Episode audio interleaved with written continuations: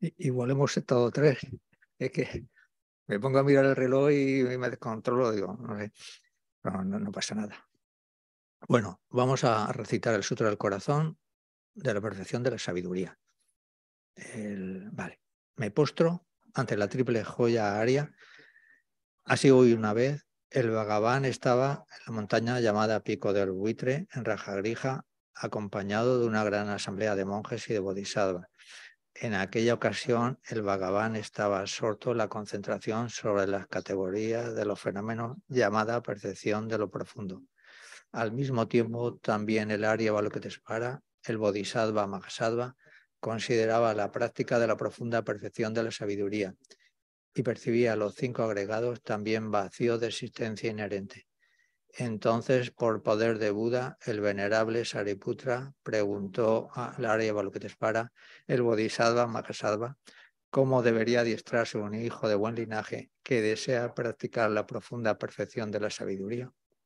Así dijo, y el Arya Balokitesvara, el Bodhisattva Mahasattva, respondió al venerable Saradiputra con estas palabras. Sariputra, cualquier hijo o hija de buena familia que desee practicar la profunda perfección de la sabiduría, deberá contemplarla así, considerando repetidamente y de modo correcto estos cinco agregados como también vacíos de naturaleza inherente. La forma es vacuidad, la vacuidad es forma, la forma no es más que forma, la forma no es más que vacuidad.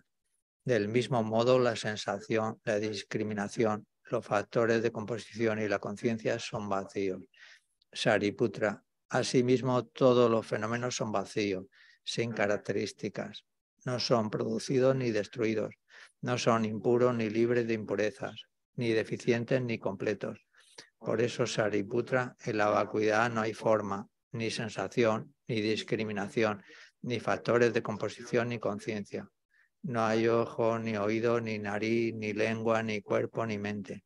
No hay forma visible, ni sonido, ni olor, ni sabor, ni objeto del tacto, ni fenómeno. No hay elemento del ojo y así hasta no haber elemento de la mente, ni elemento de la conciencia mental. No hay ignorancia, ni extinción de la ignorancia, etc.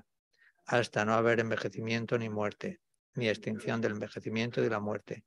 Asimismo, no hay sufrimiento, ni origen, ni cesación, ni camino, no hay sabiduría suprema, ni logro, ni tampoco ausencia de logro. Así pues, Sariputra, como no hay logro, los bodhisattvas confían en la perfección de la sabiduría. La mente sin oscurecimiento ni miedo y moran en ella. Así trascienden los errores y alcanzan la meta del nirvana. También todos los budas de los tres tiempos, de modo manifiesto y completo, despiertan a la insuperable, perfecta y completa iluminación, basándose en la perfección de la sabiduría por eso, el mantra de la perfección de la sabiduría, el mantra del gran conocimiento, el mantra insuperable, el mantra igual al inigualable, el mantra que pacifica todo el sufrimiento, debe ser reconocido como la verdad porque no es falso. Este es el mantra de la perfección de la sabiduría. Tayata on gate gate para gate para sangate Sariputra. Así debe adiestrarse la profunda perfección de la sabiduría el Bodhisattva Mahasattva. En ese momento el Bhagavan emergió de la concentración y alabó al Arya Balokitesvara, el Bodhisattva Mahasattva, con estas palabras. Bien dicho, bien dicho, hijo del linaje, así es.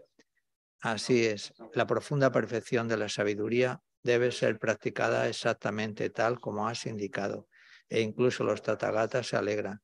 Después de que el Bhagavan hubo dicho esto, el venerable Sarvatiputra, el Arya Balokitesvara, el Bodhisattva Mahasattva y toda la asamblea, junto con el mundo de los dioses, humanos, asuras y gandharvas, se llenaron de júbilo y alabaron las palabras del Bhagavan. Yo y todos los seres que me rodean buscamos refugio en el Buda, buscamos refugio en el Dharma, buscamos refugio en la Sangha. Nos postramos en la Madre Parana Paramita, la sabiduría que ha ido más allá, rodeada de todos hijos y de las asambleas de Budas y Bodhisattvas de las diez direcciones, por haberos hecho postraciones a todos vosotros, que estas palabras de verdad se hagan realidad. En el pasado, Indra, el rey de los Devas, reflexionó sobre el significado profundo de la, de la, sabiduría que ha ido más allá y recitó las palabras profundas a diario, gracias a lo cual los maras, seres malvados, fueron ahuyentados. De la misma manera, también yo reflexiono sobre el significado profundo de la Gran Madre Pranaparamita y recito diariamente las palabras profundas. Las enfermedades, posesiones de espíritu, malas condiciones, las direcciones negativas, lo que sucede debido al karma del pasado y a las condiciones inmediatas, que todo esto se extinga, que desaparezca, que se apacigüe. Me postro ante la asamblea de Dakinis en los tres chakras que permanecen en el sagrado yoga de usar el espacio por vuestros poderes de clarividencia y emanación mágica, cuidad de los practicantes como una madre a su hijo. Akasamara Dasadara Samarayape. Veinte veces más en silencio.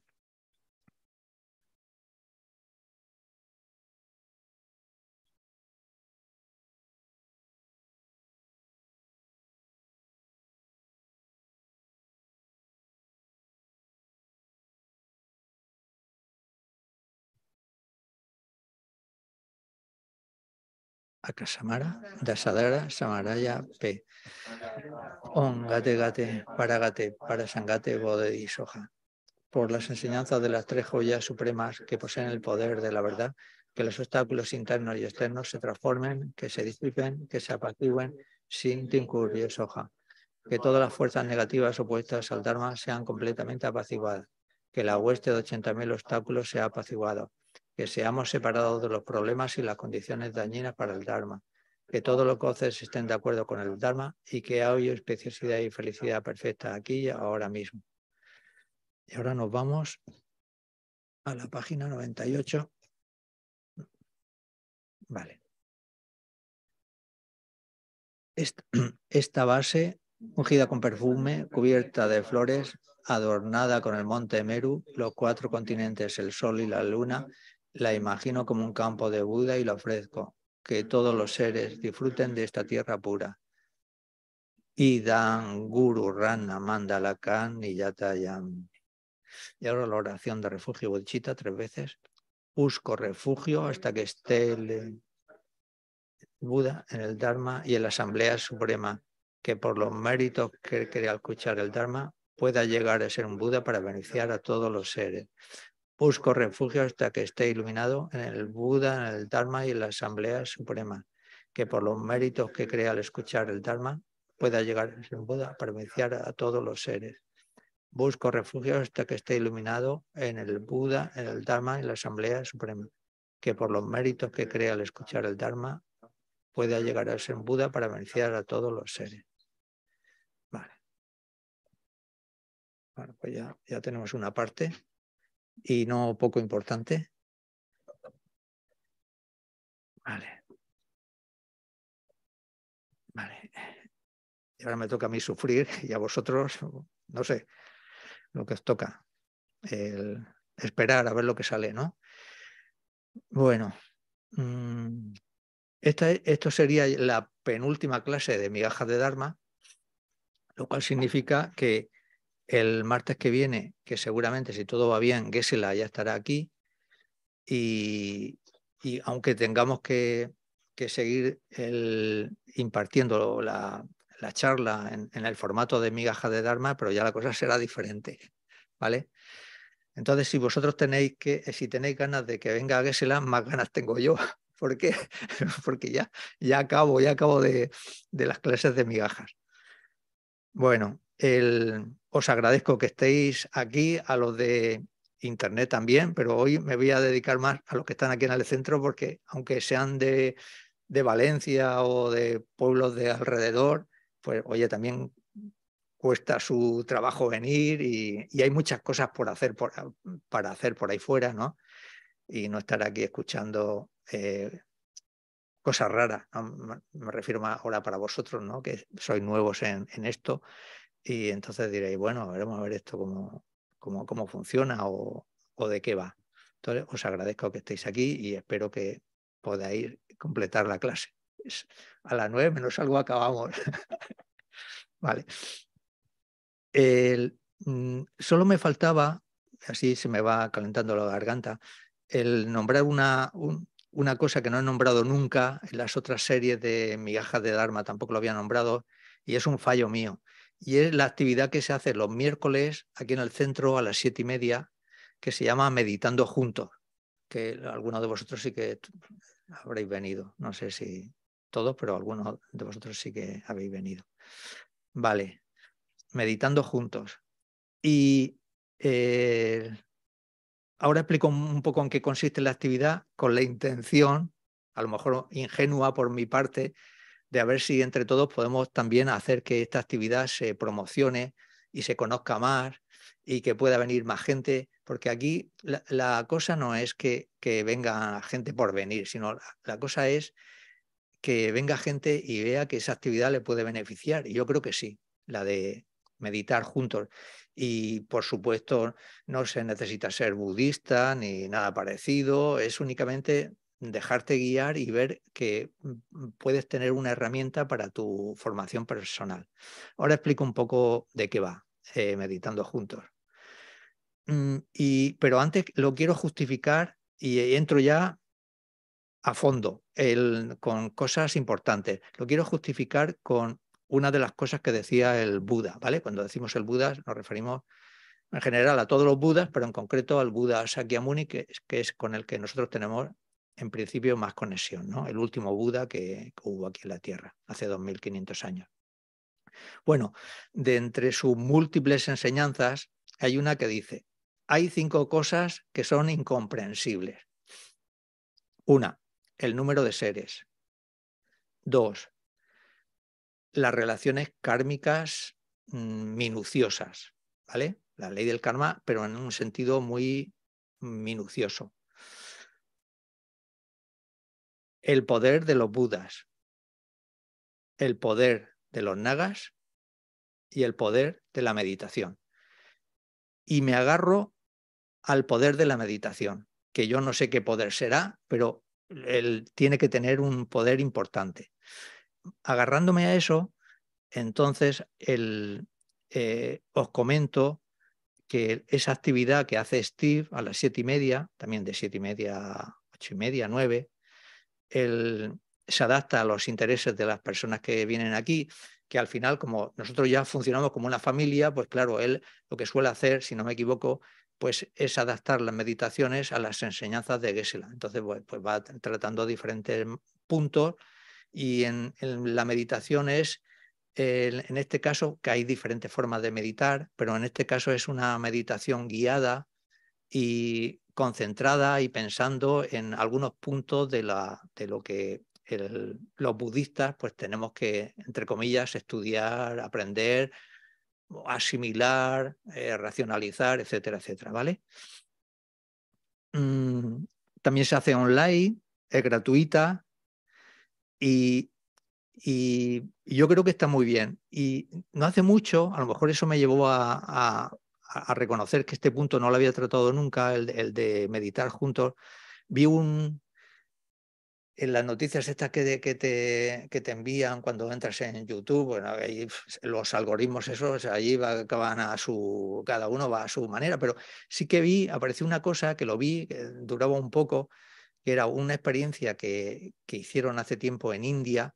Claro, allí el, el, budismo, el hinduismo, pues está muy bastante arraigado, ¿no? Y es, mm, digamos, la gente en general, pues, digamos, tiene familiaridad con, con este tipo de, pensamientos o ideas, con la meditación.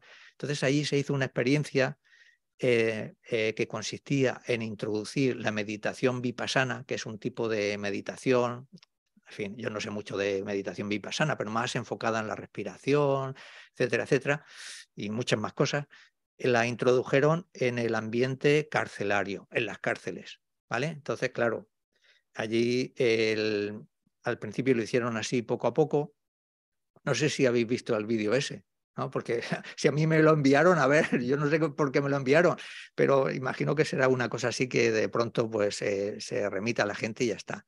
Entonces lo probaron, habían reticencias por todas partes, pero vieron que, era útil que mm, los presos que asistían, habían unas condiciones ¿no? para asistir a, dentro de la cárcel a, a esa meditación, acabaron el programa y lo volvieron a repetir, lo volvieron a repetir y luego al, poco tiempo el gobierno indio eh, hizo un, como un decreto eh, eh, informando a las clases, a las prisiones, al, ambiente carcelario, mm, invitándole a que ese tipo de actividades la, la, programasen dentro de sus actividades, ¿vale?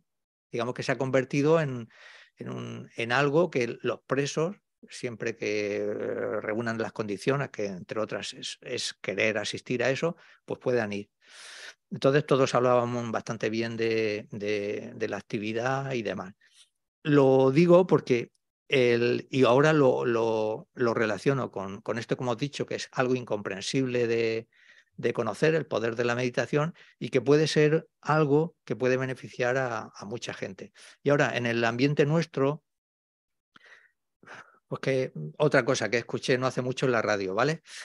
El, que no me las invento yo, lo escuché y decía en, los centros educativos y a raíz de la pandemia, pero no a raíz de la pandemia, si mm, agravado por la pandemia, pues el, ya hay gente, eh, gente joven, bastante joven, y otra no menos joven, pero como estamos hablando de educación, o sea, de educación, gente joven que no, no le encuentra sentido a la vida, que tiene ideas suicidas, porque esto de ideas suicidas siempre ha existido y siempre se ha ocultado, pues ahora se ve que han, han dicho, bueno, es, cuestión de que también se conozca, gente con muy poca confianza en sí mismo, en definitiva, con muchos problemas, muchos de ellos se pueden solventar, si no todos, y una forma, creo que podría ser Mm, una, una forma de ayudar a, este tipo de personas y a, otro, y, a otras con otros problemas no tan graves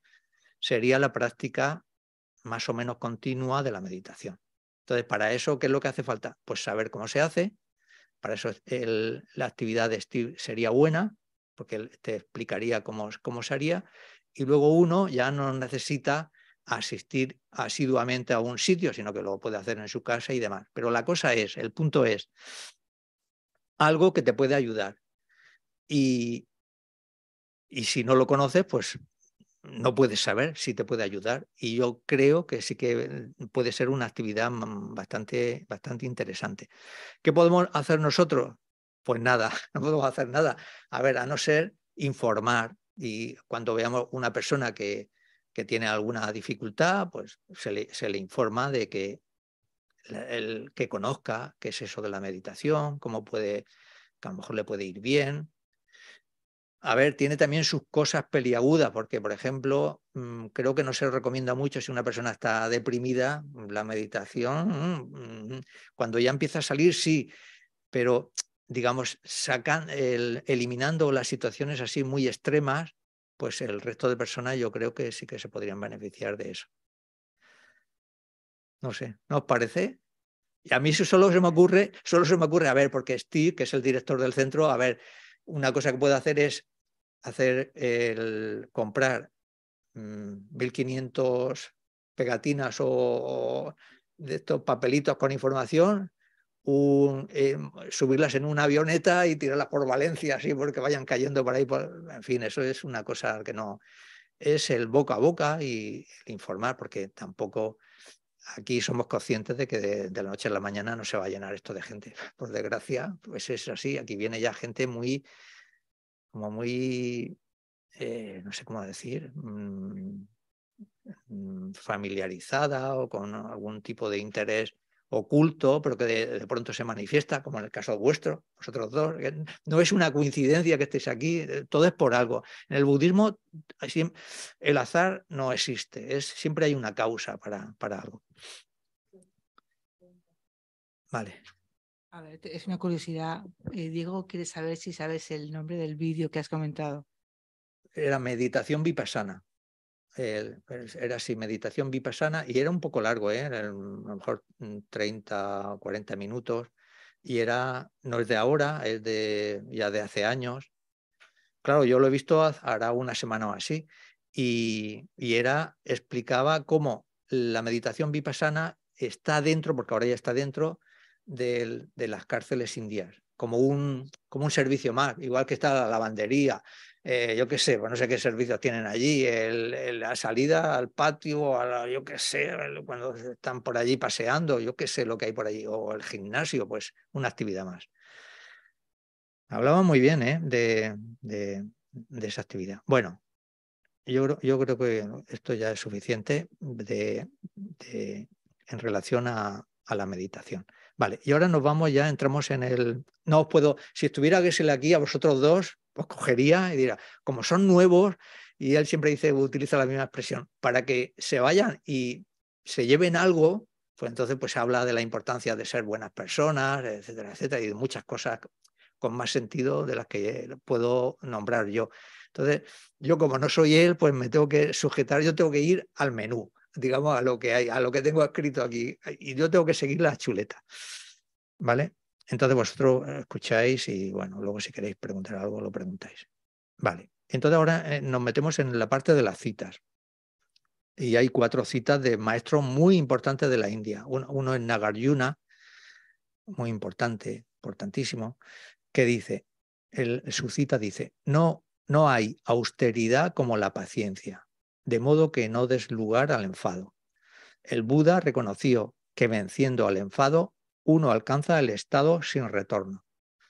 Vale, de aquí yo creo que se entiende, ¿no? Está hablando bien de la paciencia, está hablando mal del enfado y está diciendo que si uno es capaz de practicar la paciencia mm, con constancia, alcanza el estado sin retorno y bueno, pues eso es como mm, no volver a seguir renaciendo en el samsara. Y esto, claro, es, son cosas muy ya dentro de la filosofía budista, ¿no? Porque el, mientras eh, que estemos dominados por, por un engaño muy fuerte que aquí llamamos ignorancia, siempre vamos a estar dando vueltas en el samsara, renaciendo una y otra vez, unas veces como seres humanos, que no está mal, renacer como ser humano no está mal, nada mal, incluso mejor que todo va para Pedro que en, una tierra pura, a veces, y, pero también se puede renacer en otros reinos que no son tan afortunados. Vale,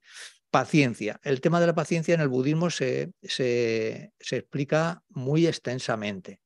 Hay un, en el, un libro, un texto muy conocido que es el Bodhisattva Charyavatara, que en el capítulo sexto está, eh, y es un capítulo de los más importantes, el capítulo sexto, está hablando de la paciencia. Em, clarísimamente. La paciencia, así a nivel general y en el contexto de nuestro de migajas de Dharma, se habla en, de dos maneras. Se habla viendo sus ventajas y viendo los inconvenientes del enfado. Aquí siempre se, se, se insiste mucho en la importancia de la razón. ¿Vale? Entonces se dice, ¿Por qué uno tiene que ser paciente o por qué tiene que practicar la paciencia? Porque vas a ver sus ventajas. Una ventaja, ya lo ha dicho Nagarjuna, que es puedes incluso a llegar a mm, dejar de renacer en el samsara o alcanzar el estado sin retorno. Y también tienes que practicar la paciencia viendo las desventajas del enfado. Cuando hablamos de enfado es enfado, odio y demás, ¿vale? Todo el mundo sabe lo que es enfadarse, ¿no? Es una quién nos ha enfadado, ¿vale? Entonces, yo ahora sí que os pido, porque lo tengo aquí en la chuleta, lo tengo aquí escrito en rojo, lo tengo que pedir. Tengo que pedir que digáis rápidamente, por favor, porque tenemos que ver, que ver todo el panorama de migajas, tenéis que decir rápidamente desventajas del enfado. Una desventaja del enfado. Yo las tengo aquí recogidas, por ejemplo, hay muchas, ¿vale? ¿Cómo? Perder el tiempo. Vale, vale, yo lo repito, yo lo repito. Perder el tiempo. Vale, más cosas. Vale, te angustia. Más cosas. Te distancias de la persona con la que te enfadas. Vale. Es contagioso. Vale. Sí, sí, puede ser contagioso, sí. Desventajas del enfado. Vale. Está bien.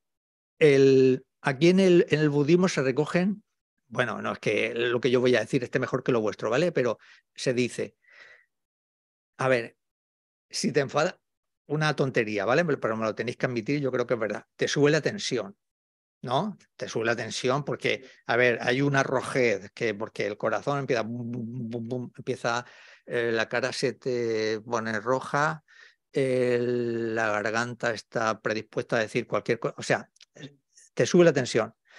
Otra cosa importante, importantísima, no piensas bien. No piensas bien. Otra cosa, suponiendo que el enfado te dure mucho, a veces algunos duran mucho, duermes mal. Esa noche lo pasas fatal. Tonterías mías. Puedes romper parte de la vajilla de tu casa, ¿no? Hay gente que rompe platos, tira pum, no sé cuánto, en fin, porque claro, no estás en, no, estás en tus cabales. Lo que habéis comentado, me parece que lo has dicho tú. Nadie quiere estar contigo.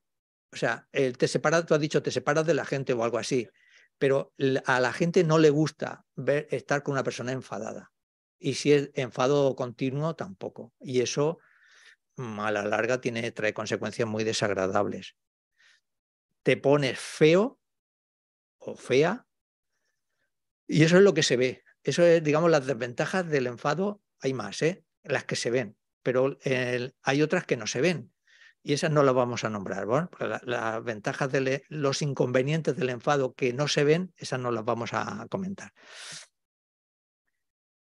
Mm, bueno, pues, pues digamos, la forma de, en la filosofía budista, la forma de animar a que una persona se implique con la práctica de la paciencia, entre otras cosas, es ver los inconvenientes del enfado. ¿no? Entonces, tú no, si tú no quieres que te suba la tensión, si no te quieres gastar mucho dinero en reponer la vajilla, si quieres que la gente esté contigo, etcétera, etcétera, etcétera, si quieres estar guapo, guapa, pues a la gente le, le gusta la gente, a las personas le gusta la gente amigable, así controlada, que no, a ver, pero somos humanos, todos nos descontrolamos, tenemos episodios de, pero hay que reconocerlos. Aquí se nos insiste a nosotros que se supone que tenemos que ser más practicantes, que vosotros que sois nuevos, no, pues se nos insiste en esto, en que te des cuenta. Y también te puedes dar cuenta de cuándo aparece, cuándo empieza a aparecer el enfado, porque si el enfado ha aparecido, no se puede hacer poca cosa, ¿vale? Entonces lo que se recomienda también a los chiquillos en los colegios se les dice, cuando estés enfadado, ponte así. Sé que es un poco como la tortuga. O sea, que es una forma de decir, no hagas nada, porque como hagas algo, la, vas a fastidiar. Como digas algo, la vas a fastidiar. Como hagas algo con las manos, la vas a fastidiar. Entonces, en ese sentido. Y es verdad, porque la mente ahora está solo pensando en agredir al otro, ¿no? Yo tengo razón, tú no, fíjate, porque me dices esto a mí, en fin, esas cosas que todo el mundo ya sabe, ¿vale? Eh, a ver. Vale, es una forma de. Uf, tengo que ir rápido. Es una forma de, explicar por qué practicar la paciencia. Y luego hay tres tipos de paciencia, esto ya muy budista, que es paciencia ante el sufrimiento. Digamos, pues te clavas un, una espina, pues a ver, pues, pues oye, tampoco te vas a enfadar, te la has clavado, pues te la tienes que quitar, etcétera, etcétera. O te haces una herida, pues en fin, pues digamos, aceptar esa situación. Paciencia de no vengarse, esta es de las más importantes. Me ha dicho esto, me ha hecho esto.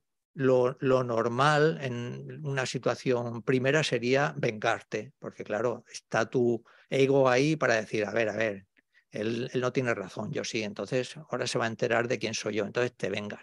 Pero claro, aquí vengarse es cometer negatividades con el cuerpo, la palabra y la mente, y eso dentro del circuito kármico, pues te va a devolver sufrimiento. Que estos son cosas que todos los budistas ya lo sabemos. De lo negativo solo viene sufrimiento, de lo virtuoso solo viene felicidad. Esta es una ley que si los ingenieros no rebaten esta ley, esto está así de toda la vida. Y si lo rebatís, os tenéis, lo tenéis que rebatir con el Buda, no conmigo, porque él fue el que lo dijo. Eso es así. El sufrimiento solo viene de las acciones negativas. La felicidad solo viene de las acciones positivas. ¿Tú qué quieres? ¿Quieres, quieres sufrir? ¿Quieres sufrir? Comete acciones negativas. ¿Quieres ser feliz? Comete acciones positivas. Esto es el, digamos, el ABC del, del budismo. Y la última paciencia es la, la paciencia ante el Dharma que es la paciencia que vosotros ahora, como nuevos, estáis llevando a la práctica, porque estáis escuchando a una persona que unas veces dirá unas cosas bien, otras bien, pero está dentro del contexto budista. Vosotros aquí sois nuevos y estáis soportando esa pequeña tensión, pero estáis practicando en este sentido la paciencia. Tere no, eh, viene de un pueblo, ella podía estar de categoría en su casa allí, pues, escuchándolo a lo mejor por internet, pero viene y está aquí, ha, ha soportado ese sufrimiento, el gasto del coche, que Ramón, lo mismo mi amigo Fede igual y Jorge igual, porque también viene de otro pueblo. Entonces, esta es la paciencia ante el Dharma, que también trae buenos mm, eh, efectos positivos, consecuencias eh, positivas. Y luego ya del estudio tan, tan minucioso que hace que hacen este Santideva de la paciencia, solo yo he recogido aquí una idea y es cuando te enfades, tienes que llevar cuidado en el sentido de enfádate con los engaños. Los engaños son las emociones negativas, que son eh, el apego, el deseo, odio, ignorancia, duda, visiones erróneas, beligerancia, hay un montón, ¿vale? Enfádate con eso, no con la persona, porque la persona, cuando está enfadada, a su vez está dominada por eso. ¿Me explico? solemos enfadarnos con la persona, pero Santideva nos dice, no, y pone un ejemplo muy, lo digo, que es, un ejemplo muy nombrado. Es, por ejemplo, te golpean con un palo. Y Santideva dice, a ver, el que te ha hecho realmente daño a ti es el palo, ¿no? Porque es el que te, el palo es el que te lo tienen marcado ahí en el brazo. Y la gente dice, no, no, no, no, de eso nada. Es la persona, es la persona la que domina el palo. Ah, y dice Santideva, pero tú fíjate que esa persona a su vez está dominada por quién. ¿Por quién está dominada? Está dominada por los engaños, por el odio, la ira, la ignorancia, la beligerancia, etcétera, etcétera. Luego, la persona en sí tampoco tiene tanta culpa, sí que la tienen los engaños. Entonces, te enfadas con los engaños y no con la persona. Es un consejo muy bueno. Vale, nos vamos a otra cita. Y curiosamente, esto es una cosa que no había pasado hasta ahora, curiosamente todas las citas que, voy a, que vamos a nombrar ahora están relacionadas con la paciencia. Y esto es muy raro, porque son citas de, de, maestros que a su vez las, seleccioné en un momento determinado de textos, que algunos, algunos de ellos tienen 400 versos, otros tienen 600, y aquí por una curiosidad, por una cosa azarosa, que no es azarosa, sino algo tiene que ver, han coincidido que todas están relacionadas con la paciencia. ¿Me estoy explicando? Ahora voy a nombrar a Santideva que dice, ¿dónde es posible encontrar suficiente cuero para cubrir la superficie de la Tierra? Hacen pregunta, ¿vale? O sea, no, vas no lo vas a, no, no, puedes cubrir, aunque te vayas a China y, digas, pues, a ver, cuero para cubrir toda la Posible. Pero solo con el cuero de mis sandalias es como si toda la tierra estuviera cubierta. Esa es la cita. También una cita muy, muy importante y también poco relacionada también con, con la paciencia, el, que es como decir, tú no puedes evitar a los múltiples enemigos que se te puedan presentar en la vida, no los puedes evitar, pero sí que puedes hacer es que cuando se te presente uno con sus manifestaciones de enemistad, usa la paciencia, que es en este caso como usar calzado para andar por, por el terreno, ¿vale? Tú no puedes cubrir la tierra, pero te pones un calzado y entonces los pies no se te lastiman. Practicas la paciencia y por muchos enemigos que se te presenten, las consecuencias negativas no las vas a sufrir. E, es una forma de decir, las condiciones externas no las podemos controlar. Por mucho que quieras controlar las condiciones externas, no las puedes controlar. Solo te puedes controlar a ti mismo. Y ese es el trabajo que se, aquí también en el budismo se, se reivindica. Y esto, esta, esta cita de Santideva es la que da soporte a las clases de Gesela, que a ver si podéis venir un, un martes más adelante para que conozcáis a un maestro como toca, ¿vale? Y, y lo escuchéis maestro con todos los requisitos que se tienen que tener a nivel de estudios y a nivel de, de, comportamiento, ¿no? Porque esta es la cosa de, de, estos maestros con esa categoría, ¿no? De que tienen ambas cosas, la teoría y la práctica. Gesela ha gastado mucha saliva en esto. En la clase de los martes, en parte están fundamentadas en, la cita que hemos mm, explicado, porque un poco eh, eh, eh, lo que viene a decir es, problemas vamos, todos los seres humanos vamos a tener problemas, pero hoy insisten mucho los martes, y vosotros lo sabéis, muchísimo en eso. Pero la cosa está, el problema está. Entonces, si tiene solución, hay que solucionarlo, y si no tiene solución, hay que aguantarlo. Pero lo que no hay que añadir es añadirle sufrimiento añadido de preocuparse. Esta es la cosa, preocuparse ante el problema, ¿vale? Mm, preocuparse más de la cuenta. Eso es lo que dice Gesela. Lo que dice el Buda, lo mismo. Te han clavado una flecha de sufrimiento, se te ha clavado, no sabes cómo, pero se te ha clavado, no le añadas, no le añadas tú otra flecha con preocupación. Entonces tendrías dos flechas. Solo tenías una, pero tú le has puesto la otra, la de la preocupación. Vale, Santideva, Chandrakirti, otro gran maestro. Y ya veréis cómo también está en la línea de lo que estamos diciendo. Dice, se ha enseñado que el soportar el dolor infringido elimina los frutos de las acciones incorrectas cometidas en el pasado. Se ha enseñado que el soportar el dolor infringido elimina los frutos de las acciones incorrectas cometidas en el pasado. Quiere decir, si practicas la paciencia ante los sufrimientos, al practicar la paciencia estás haciendo que esa acción eh, negativa que, te ha, que se te ha presentado la vayas purificando, porque ya no se te va a presentar, porque ya la estás sufriendo, la estás experimentando. Sin embargo, el daño hecho a otros, el daño que haces a otros, es en sí mismo una fuente de sufrimiento, porque plantan las semillas de una futura aflicción. ¿vale? Aquí también muy budista esto, muy el, si no practicas la paciencia y ante una agresión o ante un episodio de, enfado te, te eh, cometes e insultas a la otra persona, la agredes, etcétera, etcétera, estás creando a su vez la semilla para que esa esa vinculación entre esas personas y esos actos se te vuelvan a aparecer en un futuro en forma de sufrimiento otra vez, ¿vale? Eso es lo que es, como veis, es un poco lo que, lo que acabamos de ver antes. Vale, y entonces, bueno, aquí yo me había colocado que, me había escrito que para los que ya mm, intentamos practicar, poner, llevar esto a la práctica, el practicar la paciencia ante las situaciones mm, difíciles es una forma pues, de, sacarle partido a lo que nos explican, porque esto aquí funciona así. Primero lo oyes, lo tienes que reflexionar, luego lo puedes leer, lo vuelves a oír, lo reflexionas, lo lees, lo puedes meditar. Y se trata de que se, vayas eh, incorporando un hábito nuevo. El hábito nuevo sería utilizar la práctica de la paciencia ante las situaciones en las que te, decir? te desenvolvías sin utilizarla, ¿vale? Ser paciente en base a la razón, en base a verle sentido a que es más importante y tiene más sentido utilizar la paciencia que no dejarte llevar por el enfado. Y la última de Aryadeva, otro gran maestro, lo mismo que un médico no se altera con alguien que está rabioso mientras está poseído por un demonio, los conquistadores, que son los budas, ven a las emociones aflictivas como los enemigos, no a las personas que la padecen.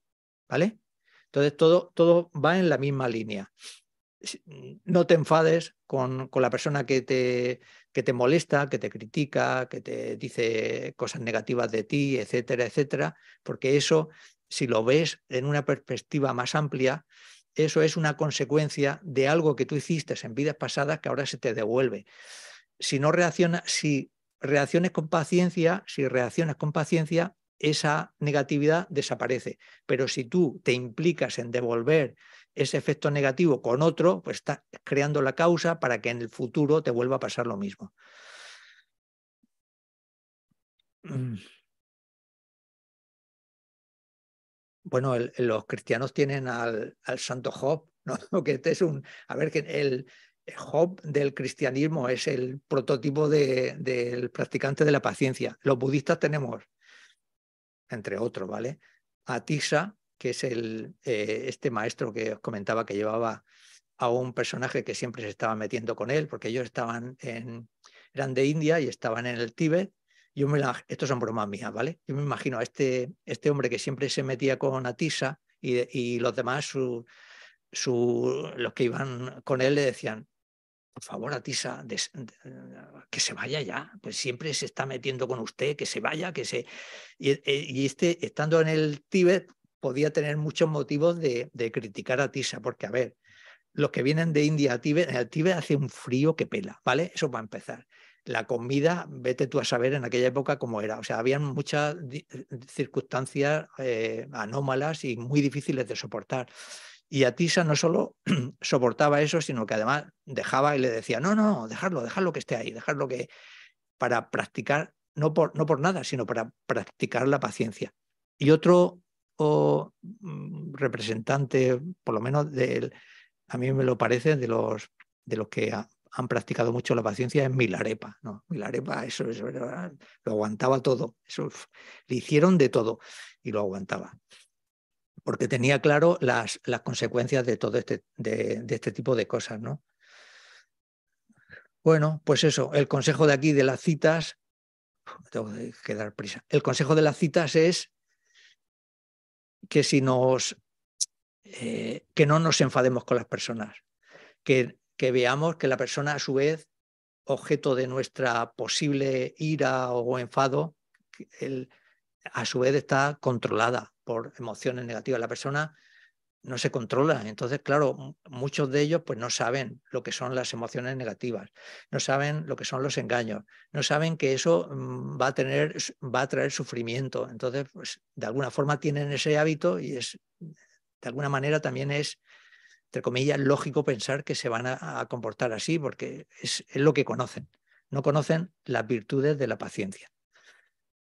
Bueno, lo dejamos. No, no si queréis comentar algo, rápido. Y si no, nos vamos a otra, otra cosa. ¿Vale? De aquí del el tema este de la cita ya lo hemos dejado. ¿Nada? ¿Venerable? Nada, mejor. Lógica budista. Otro tema, lógica budista. A ver, el, lógica budista.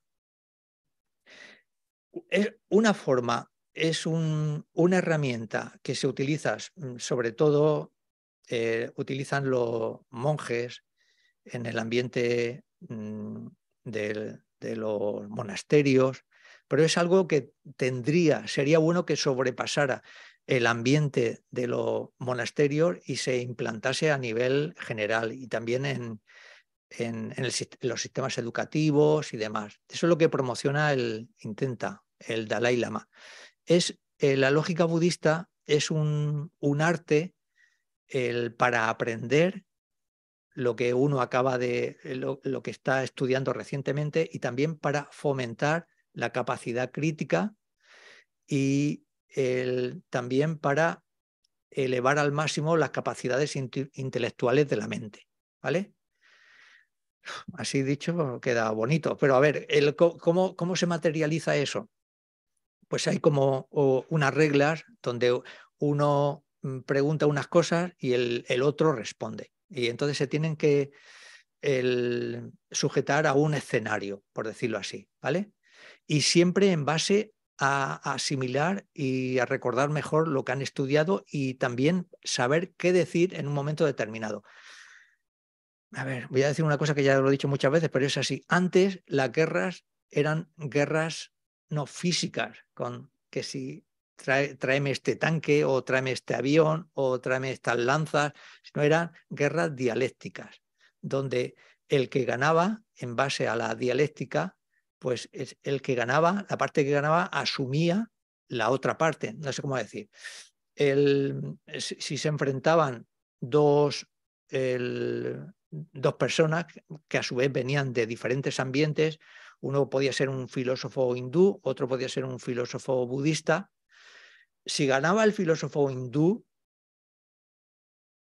el filósofo budista y toda su nación se tenían que convertir al hinduismo y viceversa. ¿Me explico? Esa era un poco, antiguamente, esa era una de las maneras de, de funcionar. De la misma forma que, y eso lo habréis visto en las películas, ¿no? Que a veces estaban los dos ejércitos enfrentados y un ejército elegía a una persona y otro a otra, ¿no?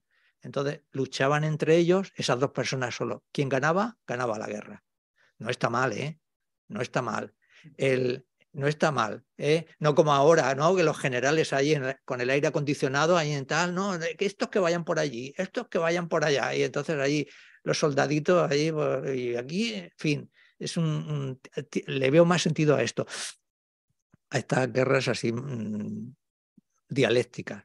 Bueno, entonces vimos que una, una de la parte, una, uno de los componentes de la, de la lógica budista era conocer la terminología que se va a utilizar, determinados conceptos, esto sí que es muy budista, y eso ya lo vimos de una forma muy simple y faltaban muchas más cosas. Y otra, otro componente de la lógica budista son las relaciones.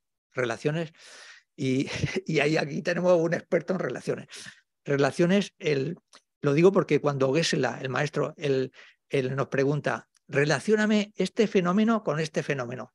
Lo que está esperando son, solo son cuatro cosas. No, no está esperando que le contemos nuestra vida o que este fenómeno a mí me parece que es así. No, está esperando si son mutuamente inclusivos, mutuamente exclusivos, si tienen una relación de tres o si tienen una relación de cuatro. Eso es cuando se, se habla de relaciones, eso es lo que, lo que tiene que aparecer. Y esto aquí en el centro nuestro tiene ya mucha historia, lo he dicho algunas veces más, no lo voy a decir más, porque, digamos, esto es como un prerequisito. Claro, los maestros no pueden explicarlo, no, no pueden explicarnos todas las cosas que ellos han aprendido durante tantísimos años. Entonces, este tipo de cosas lo dan por sentadas por asimilada. Entonces nosotros a veces los estudiantes tenemos que buscarnos la vida. ¿no? Entonces en el grupo de estudio esto, nos buscamos la vida con, con las relaciones y ahora por lo menos las entendemos, ya sabemos cómo funciona. Otra cosa es luego acertar cuando comparas dos fenómenos. Las relaciones sirven para comparar dos fenómenos. Entonces hoy vamos a ver las mutuamente inclusivas. El día que viene, que yo creo que será más fácil, las mutuamente exclusivas. Mutuamente exclusivas, ahora viene venerable esto. A ver, sería así, dos círculos. Si lo que es esto no es esto, y si esto es, si esto es, esto no es, ¿no? O sea, totalmente separados. Pero las inclusivas están así. Ahí se me ha, ocurrido ponerlo así porque, porque el, para que se vean que son dos fenómenos. Y entonces, mutuamente inclusivos. Es como decir, como sinónimos. Pero es algo más que sinónimos, porque tienen que cumplir, los fenómenos mutuamente inclusivos tienen que cumplir una regla, que son los ocho puntos de implicación. Esto es muy técnico, pero solo voy a nombrar los cuatro. Significa que si es A, esto es A y esto es B. Si es A, es B. Si es B, es A. Si no es A, no es B. Y si no es B, no es A. ¿Vale? O sea, no, no es solo, es que son más que iguales, es, eh, tienen que cumplir esas propiedades, ¿vale? Entonces, ahora, en el grupo de estudio lo que hicimos, yo creo que está bien, es primero buscar ejemplos que no sean del budismo y luego poner ejemplos del, budismo para ver qué cómo podríamos encontrar un ejemplo de fenómenos, de dos fenómenos que sean mutuamente inclusivos. Yo me he apuntado, parecía, esta parecía de las más sencillas, pero no es tan sencilla porque tienen que cumplir esto. Si es A, es B. Si no es A, no es B. ¿Vale? y luego cuatro más que son un poquito más complicadas, pero que bueno, que eh, siguen en la misma línea. Entonces, no sé si será mucho pedir que, penséis en, en, dos fenómenos que sean mutuamente inclusivos. Es mucho pedir. Vale. Yo voy a poner ejemplo, a ver, en, en, este caso los ejemplos budistas son más fáciles, curiosamente. En, para el día siguiente pasará lo contrario. Por ejemplo, dos fenómenos mutuamente inclusivos serían decir, fenómeno transitorio, que es un fenómeno que cambia momento a momento, ¿vale? Y algo que cambia instante a instante. Fenómeno transitorio, un fenómeno, el A, y algo que cambia instante a instante, mutuamente inclusivos. Si cambia instante a instante, es un fenómeno transitorio. Si es un fenómeno transitorio, cambia instante a instante. ¿Vale? Hay más. ¿eh? hay más, más y más, más complicado, pero pero también tiene su punto de complicación. Y ahora, el, a ver, eh, y como hay aquí ingeniero, me voy a atrever con esto, porque he buscado algunos que yo creo que para mí, que vengo de las letras, puede funcionar. Por ejemplo, si yo digo agua y H2O, ¿serían mutuamente inclusivos? Si es agua, es H2O. Si es H2O, es agua, ¿no? ¿Podría servir? Vale, me han dicho que sí. Vale, el pi, esto de pi igual a 314, ¿no? No, esto me dicen que no, vale. El, lo dejo, lo dejo estar. Círculo y, circunferencia. Pero un círculo bien hecho, ¿eh? no así abombado, sino círculo y circunferencia. ¿Serían mutuamente inclusivos? Sí, me han dicho que sí. Vale, pues ya, ya tenemos, ya, tenemos, ya tenemos. Pero luego en el budismo hay más. Ahí, en el budismo se enfatiza mucho el, el reconocer esto, lo que son fenómenos mutuamente inclusivos. ¿vale? para nosotros, para quedarnos con algo iguales, sinónimos, pero algo más, ¿vale? Algo más. Vale, ya tenemos la parte de las migajas. Digo, perdón, de, la, de las relaciones. Tenemos que ir rápido. Más rápido. Vale. Bodichita.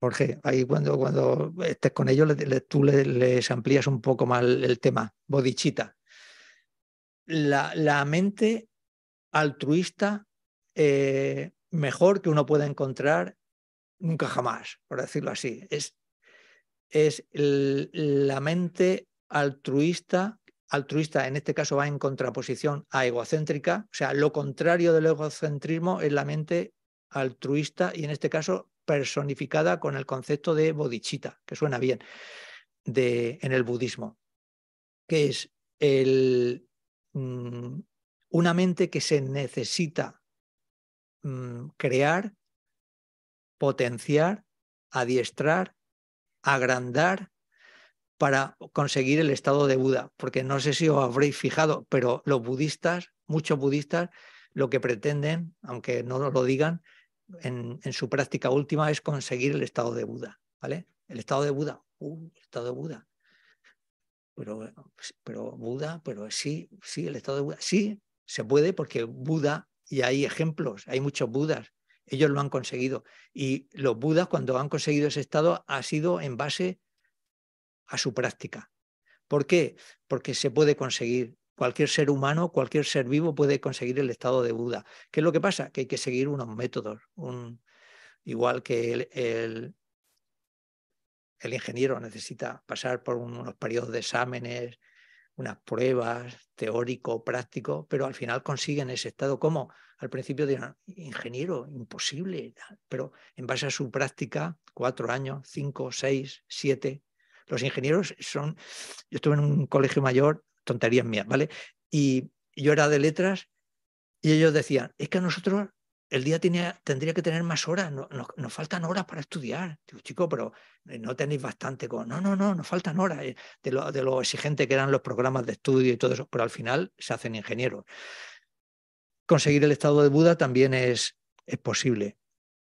Pero aquí íbamos siguiendo unos pasos, ¿vale? El primero era reconocer que todos los seres han sido nuestras madres, reconocer que todas las madres han sido muy bondadosas cuando nos han criado, y ahora devolver la bondad.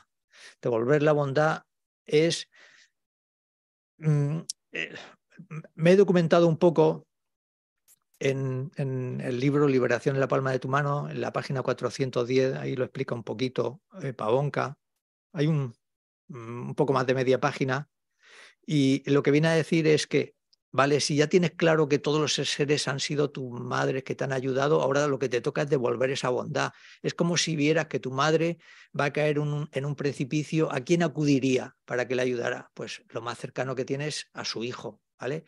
Y por supuesto, y a su vez, el hijo o la hija, digamos, son las personas más directamente relacionadas con intentar ayudar a esa madre que de alguna forma lo está pasando mal.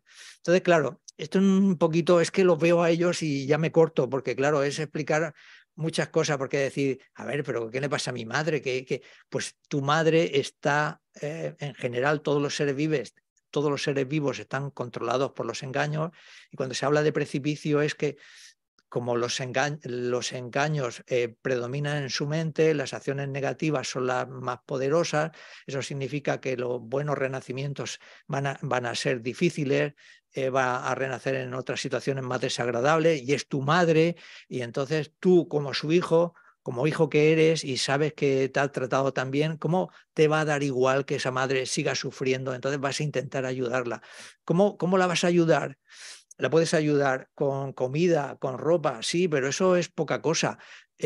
Porque luego, y luego en, otra existencia, ¿cómo va a estar ella? Eh, no, no lo puedes saber. Lo mejor es hacer lo posible para que tú alcances el estado de Buda y siendo un Buda, entonces sí que vas a saber exactamente cómo ayudarla.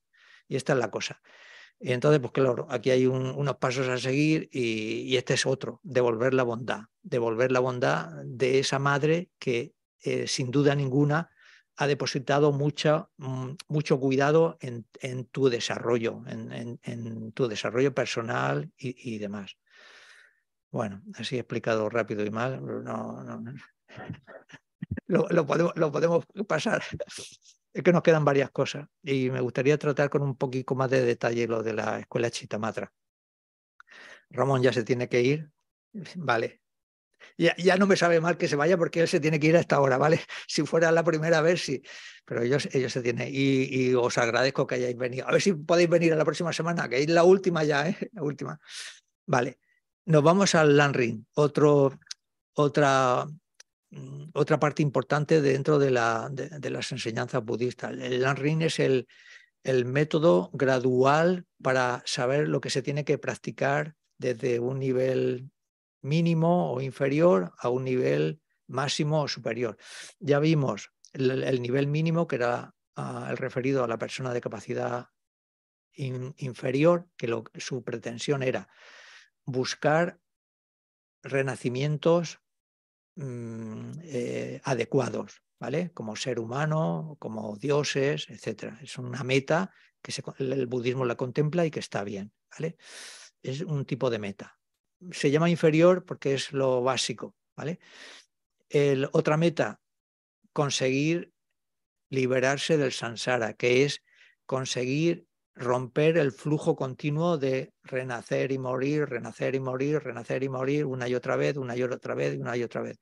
También es una meta interesante, pero se le adjudicaba a la persona de capacidad media.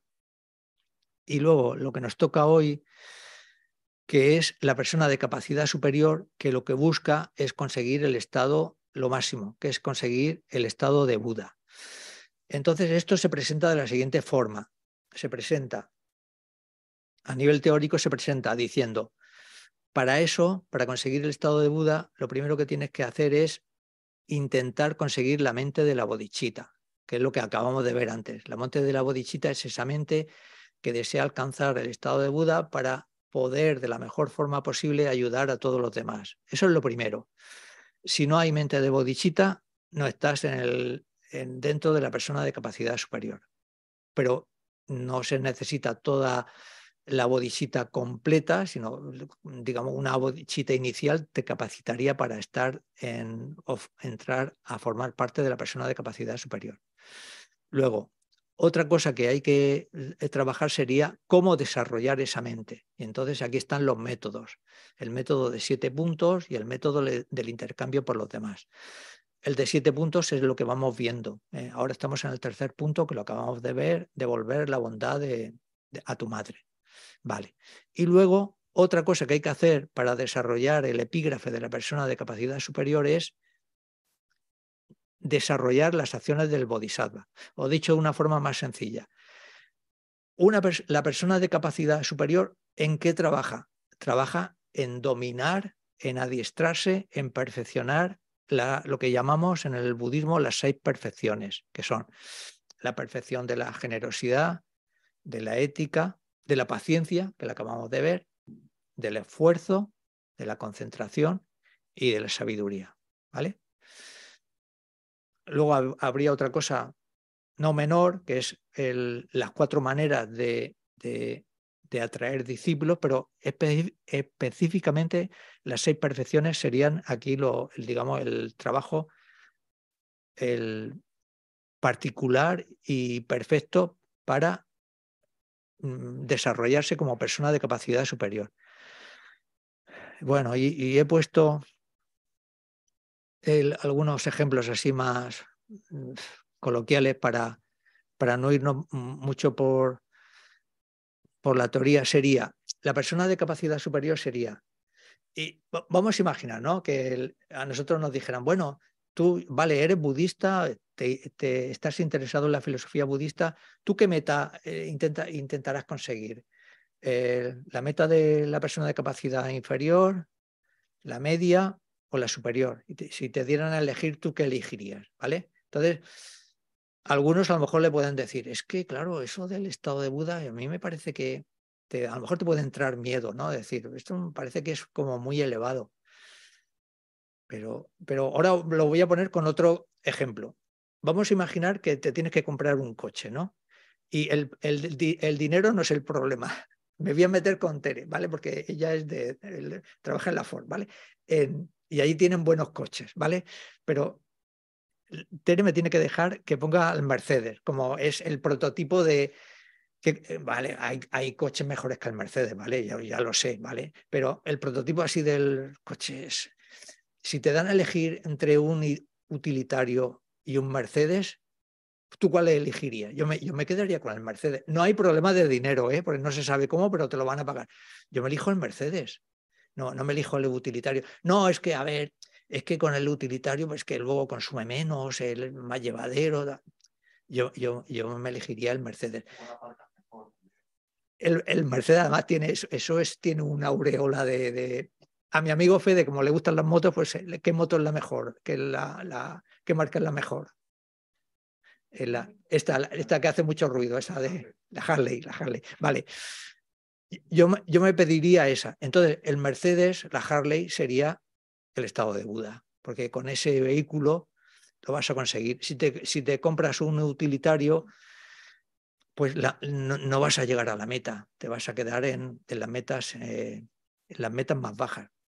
Esto es un problema, eh, no, es una cuestión no así para tratarla de broma, porque eh, hay muchos practicantes budistas que su meta es conseguir la liberación del nirvana y no implicarse en conseguir el estado de Buda, porque ellos dicen, no, es que el estado de Buda es más complicado, no sé cuánto, no sé qué, más tiempo. Lo del tiempo hay que verlo, ¿eh? porque lo que pasa con los practicantes que son del, que llamamos nosotros aquí Hinayanas, no en el sentido despectivo, sino que su meta es la liberación personal, ellos consiguen esa meta, pero luego llegan, ya no, no sufren nunca más, no vuelven a renacer nunca más, pero luego en estado en ese estado de casi siempre de concentración, el muy gozosa, luego en los budas le, de alguna forma nosotros decimos los despiertan, le llaman la atención para decir mucho ojo porque aún tenéis que conseguir cosas que eh, son posibles conseguir, pero que vosotros todavía no las habéis conseguido. Entonces los capacitan para que se impliquen en, la consecución de la budeidad. Pero, y aquí viene el problema, tendrían que volver a empezar por lo que el que ha tenido un Mercedes ya ha recorrido. ¿Me explico? El del Mercedes ya ha recorrido el camino que ahora esta persona con unos grandes atributos, con la vacuidad en su continuo mental, pues se tiene que volver, tiene que volver a comprarse ahora sí el Mercedes para recorrer el camino.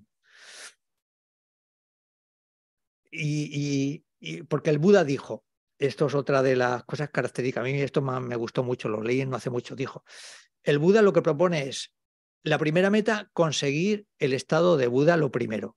Pero claro, es consciente de que no todo el mundo mm, estaría, no capacitado, porque capacitado sí, pero no lo iba a intentar por, primera vez. Entonces, lo siguiente sería llevarlos al camino del realizador solitario. Esto que lo explique Jorge. La tercera meta sería llevarlos al camino del oyente. Otra meta sería llevarlos a los reinos sin forma. Otra meta sería otro destino sería llevarlos a los reinos con forma. Y otra, y la última meta, sería llevarlos a los, al reino del deseo y al reino de dioses. El reino del deseo es el nuestro, ¿vale? Porque es aquí lo que predomina es el deseo, ¿no? Quiero esto, quiero lo otro, experimentar cosas, etcétera, etcétera. Digamos, el Buda dijo, ya lo repito, primero Buda, luego realizador solitario, luego oyente, luego estado de concentración sin forma, luego con forma y luego en los reinos superiores, superiores como humanos o como dioses me salto ya, ya ni miro la chuleta ni nada. Y nos vamos adelante. Análisis de la realidad. Vale, la caja de gafas. A ver, análisis de la realidad. Sí, me queda otro. Y me queda la chitamatra que está aquí esperando toda la sesión y sin que nadie le diga nada. Mm, la vacuidad, tema estrella del, del budismo, la vacuidad muy mal entendida, difícil de comprender, pero mm, imprescindible para conseguir todo esto como que hemos dicho, ¿no? Si te subes en el Mercedes y no tienes la vacuidad, no llegas a, ninguna, no llegas a ningún sitio, ¿vale? En el Mercedes tienes que ir con la vacuidad y con la bodichita, ¿vale? Con las dos cosas. Y luego ya, sí, le das, aprietas, te lo pones así, porque ahora los coches llevan, que nunca lo he puesto, esto que te ponen la, el, iba a decir el portero automático, la velocidad automática, esto de que vaya a 120, ¿no? Fijo, ¿no? Eh, sí, la velocidad de crucero, ¿no? ¿Las motos también tienen eso? vale. Bueno, el, vale. ¿Cómo se, cómo, ¿Cómo se puede empezar la vacuidad desde cero? Ya vimos la semana pasada. Pues se puede empezar desde cero poniéndole, por eso me traje este plástico, la etiqueta de impermanencia. ¿vale? Es, impermanencia es un concepto, ¿vale? Que quiere decir todo está cambiando. Impermanencia burda y sutil. Y no solo que está cambiando, sino que está cambiando justamente ya. Y está cambiando, está cambiando, está cambiando. Solo nos damos cuenta de cambios burdos, pero eh, todo fenómeno por el hecho de nacer tiene como el, un mecanismo endógeno de cambio, que es lo que hará que luego desaparezca en forma de envejecimiento, de deterioro. No lo que, hace, lo que hacen algunos ingenieros malos, que es poner que se rompa a los tres años y así que se compren otro. No, no. Aquí esta cosa es el.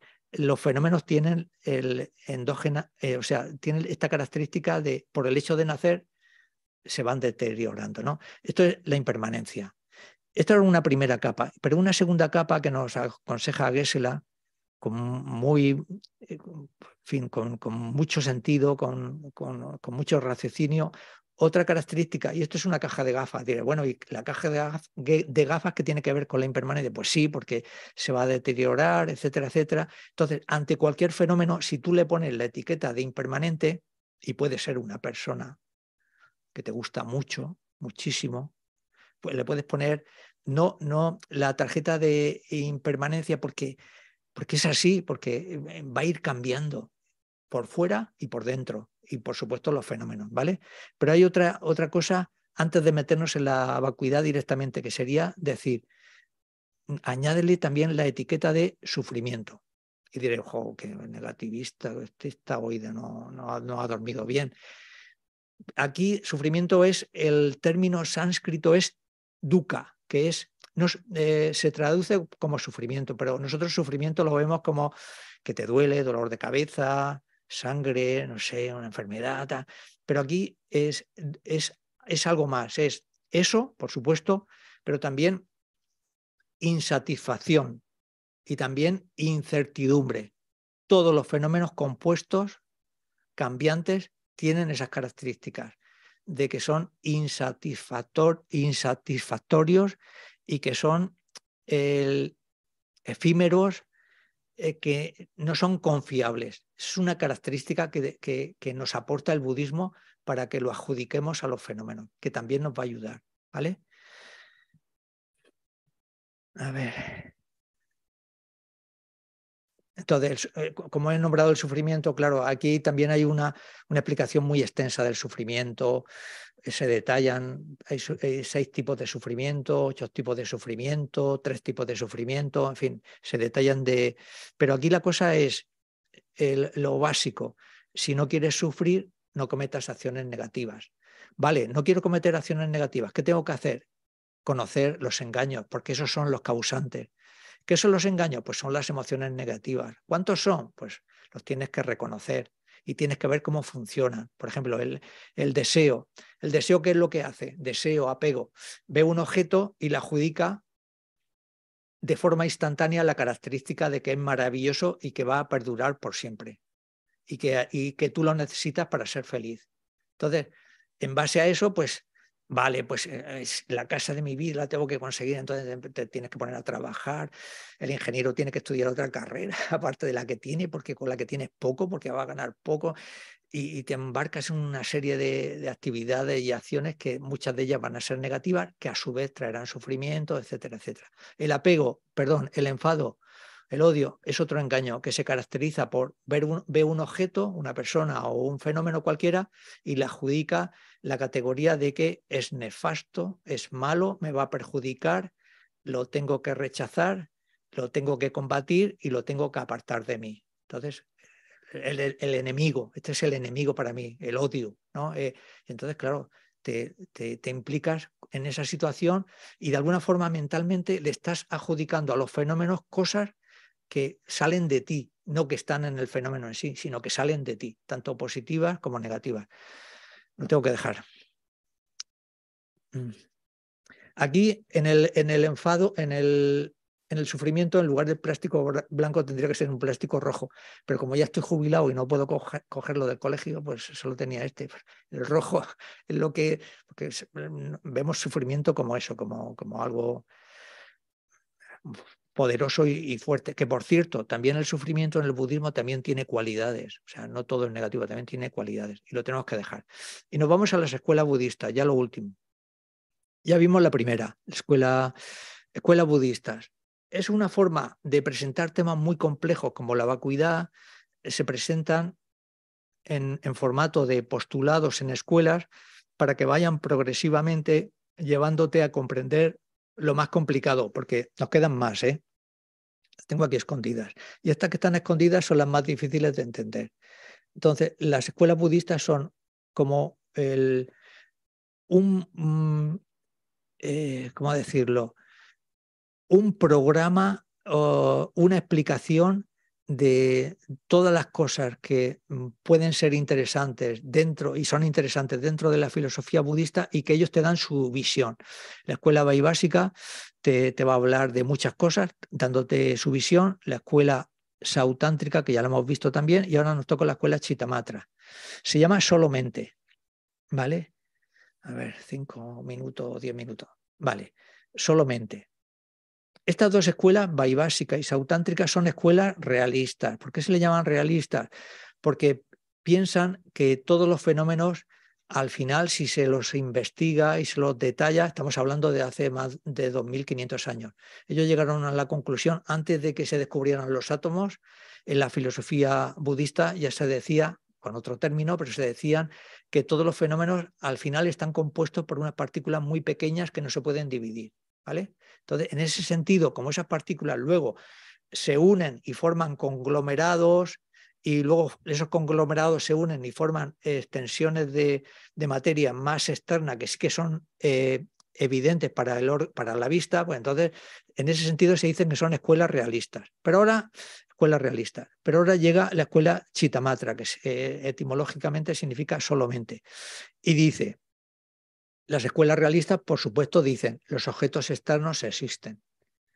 No, hay ningún problema. Ellos dicen, nosotros para conseguir nuestras metas, que es liberarse del samsara, lo que tenemos que hacer es contar con una vacuidad que ellos llamaban de persona, burda y sutil, que si la eliminamos conseguiremos nuestra meta, el estado del nirvana. La escuela Chitamatra es la primera escuela mahayana que eh, entre sus postulados está no solo conseguir lo anterior, sino también conseguir la budeidad. Y para conseguir la budeidad, entonces ellos te hablan de vacuidad de persona y vacuidad de fenómeno. Y es la primera escuela que lo hace.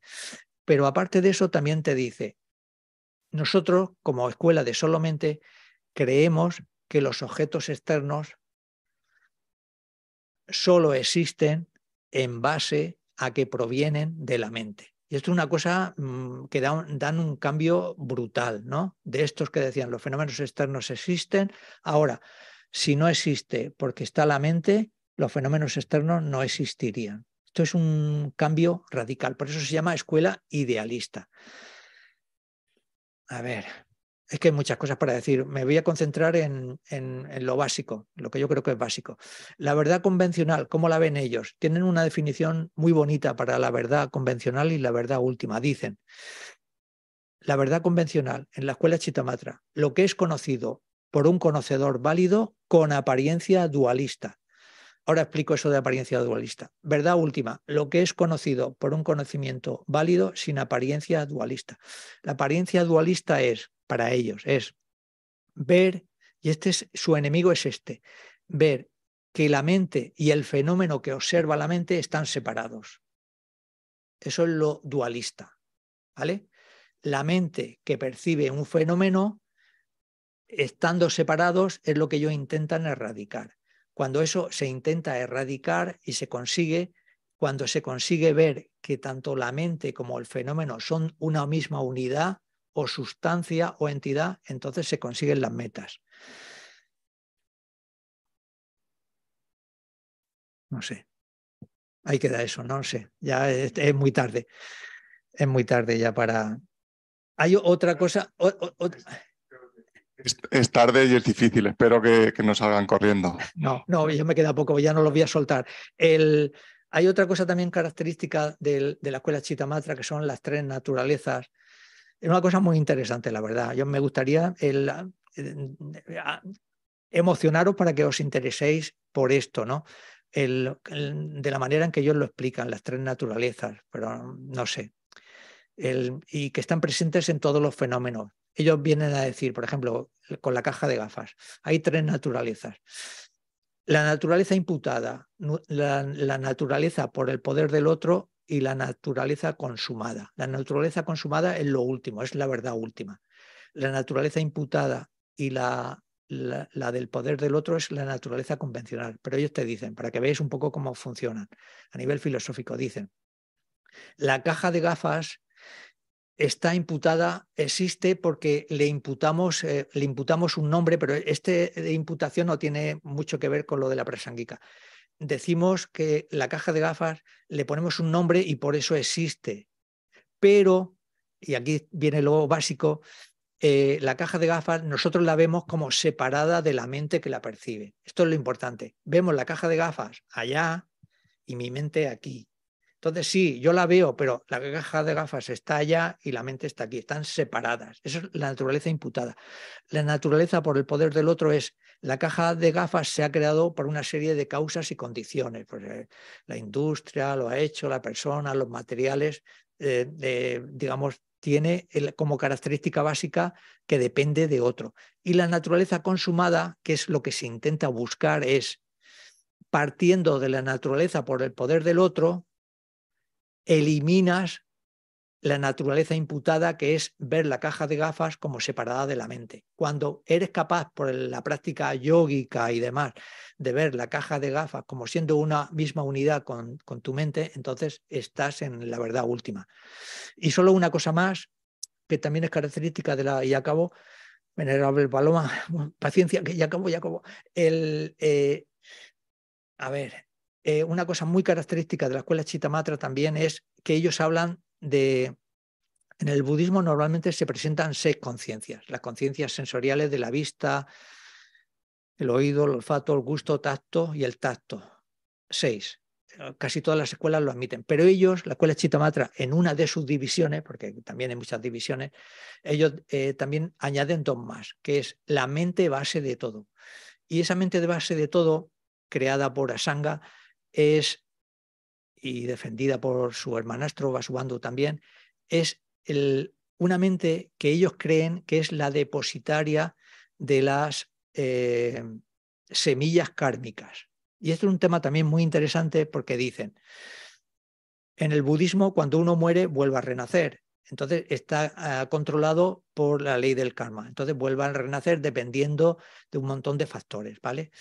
Entonces, para que, no se pierda los, para que no se pierdan los actos positivos y negativos de una persona dada en una existencia concreta, tiene que haber una mente que sea neutra, que no se implique, digamos que el- tenga continuidad, que sea como la depositaria de todas esas actividades, tanto virtuosas como negativas, que uno ha acumulado en una vida. Entonces, por eso presentan la mente base de todo. Es como un reservorio de semillas que puede estar, por ejemplo, que sé que hay muchos, por ejemplo, en, los países del norte tienen un sitio de estos en subterráneos y entonces allí guardan todas las semillas, ¿no? En caso de que haya una hecatombe, entonces se cogen las semillas de allí, entonces se vuelve a replantar para que haya tomates, patatas, maíz. Entonces, la mente base de todo es el reservorio del ser humano de- y de, las acciones que ha cometido y realizado para que no se pierdan y que se desplegarán en las vidas futuras.